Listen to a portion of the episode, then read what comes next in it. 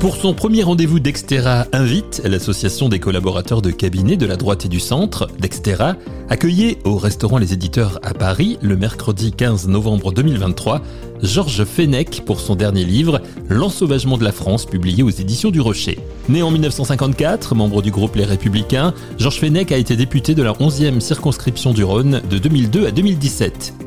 Avant sa carrière politique, il a exercé en tant que magistrat. Il s'est notamment impliqué dans des dossiers liés à la sécurité et à la lutte contre le terrorisme. Georges Fenech a présidé la mission interministérielle de vigilance et de lutte contre les dérives sectaires de 2008 à 2012. Sa participation à la commission d'enquête parlementaire sur les attentats de 2015 en France a également marqué son implication dans des questions cruciales de sécurité nationale. Georges Fenech est reconnu pour son expérience dans le domaine juridique et sa contribution au débat sur la sécurité et la lutte contre le terrorisme en France. On le retrouve régulièrement aux côtés de Pascal Pro sur CNews dans l'heure des pros. Moi je crois beaucoup en la responsabilité de ceux qui nous dirigent ou alors euh, la démocratie euh, n'a pas de sens. Dextera invite, un podcast fer de lance en partenariat avec Dextera, l'association des collaborateurs de cabinets de la droite et du centre. Premier Dextera invite avec euh, Georges Fenech à l'occasion de, de la parution de son dernier livre, L'ensauvagement de la France aux éditions du Rocher. Bonjour Georges Fenech. Bonjour. Merci de nous accorder quelques instants pour revenir un petit peu sur tout ce qui s'est dit aujourd'hui à l'occasion de ce premier euh, Dextera invite. Alors ce, ce livre, euh, vous insistez sur le fait d'abord que c'est un C'est un témoignage d'un acteur de la justice. J'ai été plus de 20 ans magistrat. Et puis euh, de la politique, puisque j'ai fait trois mandats quasiment de, parlementaire. Et donc euh, j'apporte un, témoignage de l'intérieur pour tenter de comprendre comment on est arrivé à une telle fracture sociale, sécuritaire, identitaire dans notre pays aujourd'hui. Qu'est-ce qui a fait que la justice a été défaillante, au fond? Et qu'est-ce qui a fait que les politiques n'ont pas su engager les réformes qu'il aurait fallu?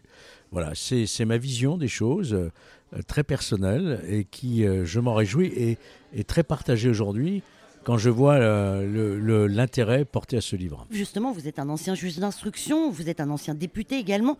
C'est deux fonctions que vous utilisez pour accuser, et vous vous mettez dans l'eau, les magistrats et les députés, d'être responsables de cet ensauvagement de la France. Pourquoi et est-ce les seuls responsables? Bah, écoutez, moi je crois beaucoup en la responsabilité de ceux qui nous dirigent, ou alors euh, la démocratie euh, n'a pas de sens. Euh, les juges ont, ont été euh, imprégnés d'une culture de l'excuse, consiste à dire le criminel est avant tout une victime. Et donc à quoi sert finalement la sanction? Ça nous a amené à un sentiment d'impunité qui s'est répandu un peu partout et qui explose aujourd'hui. Et face à eux, face à cette magistrature conquérante idéologisée, qui est contraire, hein, contraire au statut du magistrat, qui devrait être impartial, indépendant. J'ai eu le sentiment que les politiques n'osaient plus tellement faire des réformes nécessaires, construire les places de prison qui manquaient, rappeler aussi les magistrats à leur statut, c'est-à-dire l'impartialité, faire en sorte que les peines soient effectivement exécutées, qu'il y ait aussi bien sûr une politique de prévention à la hauteur des besoins. Et tout cela, au fond, nous a amené à, à un état que je qualifie d'ensauvagement, parce que c'est plus un gros mot de le dire, quand on voit tous ces crimes qui se commettent, une gratuité pour un regard, euh, des victimes innocentes, des, auteurs d'attaques à la Kalachnikov de plus en plus jeunes, toutes choses que je ne voyais pas il y a 20 ans. Donc on assiste aujourd'hui à une dérive, si vous voulez, notre, notre pays, avec en plus euh, une crise migratoire sans précédent, un phénomène de séparatisme que l'on voit dans beaucoup de nos quartiers. D'ailleurs, on a voté une loi pour ça, pour lutter contre le séparatisme. Il y a beaucoup, beaucoup de responsabilités, d'aveuglement, voire de déni un peu de la situation telle qu'elle s'est développée. On va revenir dans un instant sur justement la hausse de, de la délinquance, mais euh, vous, vous venez de le dire, vous accusez les, les juges, vous accusez les, les, députés, mais vous prenez la défense de la police. Pour quelle raison? Parce que la police, finalement, euh, elle fait ce qu'elle peut, euh, au péril de sa vie, souvent. Elle paye un lourd tribut chaque année à ses missions, et elle a le sentiment euh, d'être lâchée, lâchée par les juges, d'abord. quand la police est victime, on voit bien le traitement malheureusement qui est fait. Quand la police euh, euh, répond euh, en faisant l'usage des armes parce que c'est eux qui détiennent la violence légitime, l'usage de la force légitime, on voit que malheureusement ils sont traités très très durement.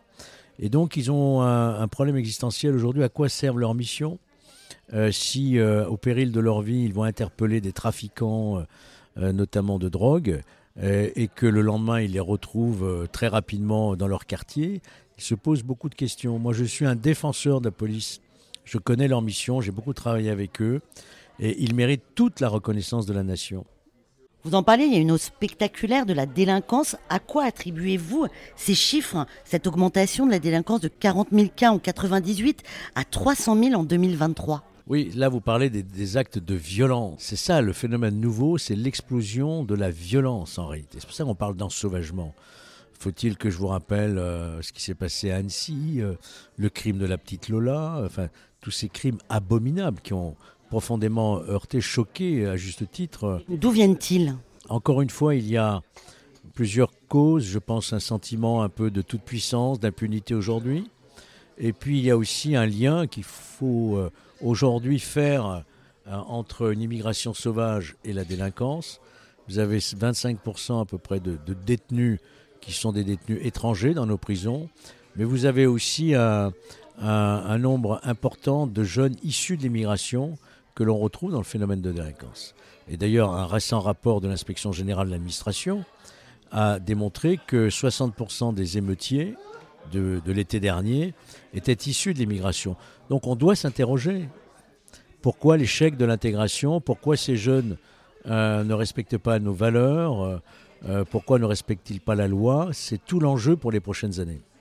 Votre livre s'appelle L'ensauvagement de, de la France. Est-ce que c'est une spécificité française, justement, parce qu'on a l'impression quand même que, que cette hausse de la délinquance, concerne d'autres pays aussi à travers le monde? Ben, vous retrouvez des phénomènes de délinquance en Allemagne, en Grande-Bretagne, bien sûr, mais euh, le nôtre est plus spécifique dans la mesure où il s'est concentré euh, dans certaines périphéries, dans certaines banlieues, qu'on a eu le tort de construire à la va-vite comme ça, où il y a sans doute un, manque de services publics, un manque de services culturels, et donc une, espèce de ghettoisation qui s'est formée de, génération en génération.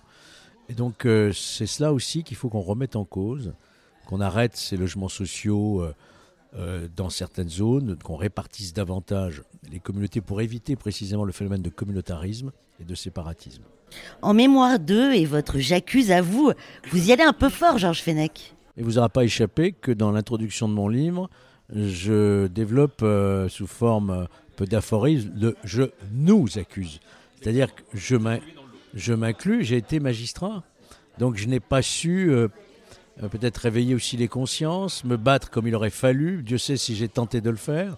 Et une fois en politique, bah, j'ai constaté euh, une forme d'impuissance de la classe politique qui était tétanisée, qui jetait un voile pudique sur certains phénomènes comme celui du séparatisme, de la radicalisation. On a vu ce qui s'est passé à l'école, notamment phénomène d'entrisme. Et donc, euh, il n'y a pas de fatalité à tout cela. Il y a des responsables. Ça n'est pas pour aller chercher et, mettre des, têtes sur des pics que je dis ça. Je dis simplement un cri, je lance un cri d'alarme pour dire aujourd'hui, il est urgent parce qu'il y a un vrai péril, et je dis euh, de non-assistance à France en danger. Dans ce chapitre en mémoire, vous mettez en avant justement les, victimes hein, de la délinquance. Euh, vous mettez beaucoup de, personnes euh, en exemple, justement. Et c'est très fort. Ce, chapitre est très très fort en fait. Cette introduction est très très forte finalement. Oui, et je n'oublie pas non plus euh, tous ceux qui sont tombés sous les balles des terroristes. J'ai présidé la commission d'enquête parlementaire sur les attentats de Paris, sur le Bataclan, sur l'hypercachère, Charlie Hebdo. J'ai donc vu vraiment euh, de l'intérieur, les dysfonctionnements, les failles que j'ai relatées dans un rapport d'ailleurs qui, a, formulé des propositions qui aujourd'hui sont mises en œuvre. Et tout ça est lié, si vous voulez. Toute cette euh, impunité, ce terrorisme, ce lien que, l'on fait entre les délinquants de droit commun et les terroristes, tout ça est lié. Donc quand je parle de France en danger, c'est que véritablement, il y a un risque pour notre pays euh, de ne pas se relever si nous ne faisons pas tout de suite ce qu'il faut faire maintenant. Quelle solution pourrait avoir la France pour sortir de cet état de fait? Alors moi, je fais une proposition qui est très forte. Il faut dépolitiser la justice. Il n'est pas normal que des juges s'emparent du débat politique. Ils sont là pour rendre la justice de manière impartiale et indépendante. Donc il faut arrêter avec toutes ces vieilles lunes, post-68 ardes, du criminel lui-même la victime, etc. Première des choses à faire, c'est se battre pour que la justice retrouve toute son indépendance euh, sans idéologie. Première chose. Et puis, il faut que nous retrouvions aussi euh, le sens de l'autorité, l'autorité parentale, l'autorité de l'enseignant, l'autorité du policier, l'autorité du juge. Et ça passe par des politiques de grande fermeté, de responsabilité des parents, qu'on n'est pas suffisamment en cause, de responsabilité des élus, de responsabilité des magistrats. Moi, j'aime beaucoup le mot de responsabilité. Dès lors vous avez un pouvoir, il faut une contrepartie. La responsabilité. Un chef d'entreprise, il est responsable de son entreprise. S'il n'est pas, s'il est défaillant, l'entreprise, elle ferme. Et ce que je voudrais pas, c'est que la France ferme. Vous voyez ce que je veux dire? Que la France tombe. C'est cela que je ne voudrais pas. Les délinquants sont les premières victimes aussi, euh, quelque part. Est-ce que c'est une question d'éducation, justement? Vous venez d'en parler. Est-ce que l'éducation, Gabriel Attal, il y a, il y a quelques jours, disait qu'il euh, bah, y avait du boulot, que euh, l'éducation vraiment méritait aujourd'hui d'être revue de, par, de par la base. Vous êtes d'accord avec cette idée? Mais moi, je, salue le travail de, de Gabriel Attal quand il s'attaque frontalement au problème du harcèlement scolaire. Je salue le travail de Darmanin lorsqu'il s'attaque au problème du trafic de stupes aux abords d'établissements scolaires. Euh, euh, on, voit bien qu'il y a quand même un, changement de cap là. C'est tout à fait évident. Une prise de conscience? Euh, Une prise de conscience que les Français ne toléreront plus cet abandon des pouvoirs publics face à ce qui est la première des libertés, c'est-à-dire la sécurité des Français. On vous pose souvent la question, si vous étiez garde des Sceaux, qu'est-ce que vous feriez Et comment vous, vous alors j'allais dire juger, c'est peut-être pas le mot qui convient dans une discussion comme celle-ci, mais comment vous voyez l'action de Éric Dupont-Moretti aujourd'hui? Moi, je crois qu'Éric Dupont-Moretti euh, a toujours été aussi euh, euh, partisan de casser une forme de corporatisme judiciaire. Son premier acte, d'ailleurs, ça avait été de nommer une avocate directrice de l'école d'administrature, ce qui avait soulevé un tollé. Et il a raison. Il faut effectivement ouvrir la justice à la société civile. On a ouvert la politique à la société civile. D'ailleurs, pas toujours avec succès, mais il faut ouvrir la justice. Il faut que ce soit des gens d'expérience de la vie, des, commissaires, des avocats, des chefs d'entreprise, des journalistes qui ont 10, 15 ans d'ancienneté, qui ont déjà la maturité, le bon sens. Il faut donc ouvrir, faire en sorte que l'école de la magistrature devienne un centre de formation pour tous et pas uniquement pour des étudiants qui sortent de leur cocon familial qui sont entrepris par un syndicat où on leur dit qu'ils vont refaire le monde, qui sont imbus d'un pouvoir qui n'est pas le leur, parce qu'ils ne sont pas élus, effectivement. Et donc il faut casser ce corporatisme et rappeler les missions du juge. C'est ça qui est important. Georges Fenech, si vous étiez garde des Sceaux, votre première mesure serait celle-là? Oui, je crois que ma première mesure, c'est de refonder totalement la formation des et le recrutement des magistrats. C'est une rencontre aujourd'hui que l'on vous a proposée avec des, collaborateurs de, cabinet, donc avec des, proches des, élus. Euh, c'est une première. Vous avez, vous avez essuyé les plates, comme on dit. Euh, plutôt intéressant. Écoutez, je crois que l'avenir aussi de notre pays passe par, euh, par les élus locaux.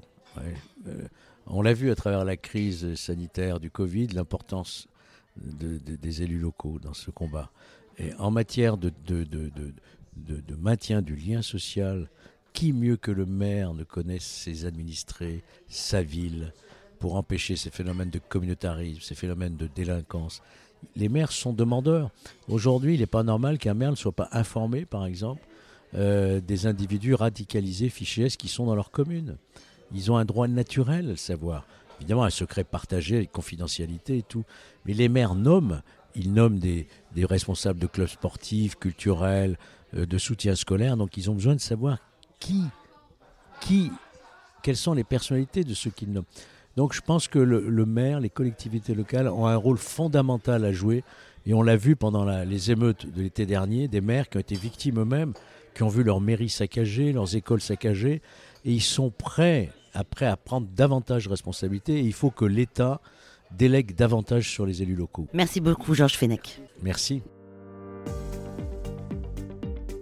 Dextera invite, un podcast Fer de Lance en partenariat avec Dextera, l'association des collaborateurs de cabinets de la droite et du centre.